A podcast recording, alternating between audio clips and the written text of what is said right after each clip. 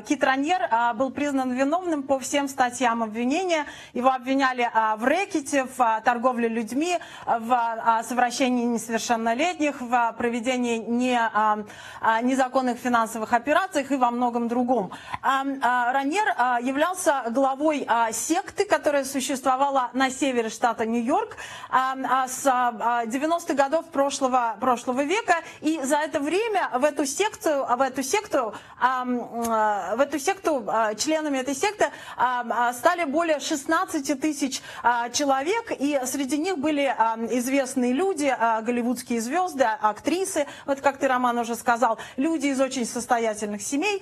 Эта секта выдавала себя за группу самопомощи и самореализации и обещала помочь людям реализовать внутренний потенциал.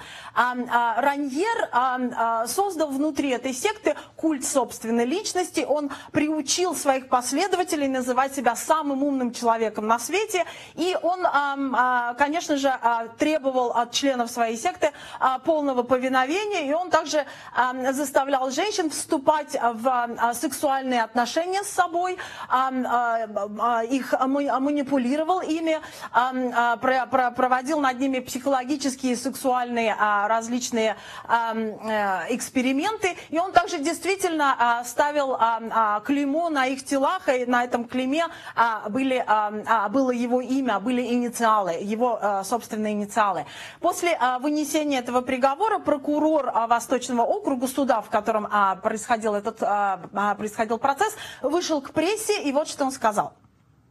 Raniere, who portrayed himself Раньер представлял себя гением, но в течение семи недель суда над ним стало понятно, что он мастер манипуляций над людьми, мошенник и руководитель криминальной секты, поле деятельности которой входили торговля людьми, детская порнография, вымогательство, принудительные аборты, клемление, унижение. Его преступления и преступления его сообщников разрушили браки, карьеры, состояние, жизнь.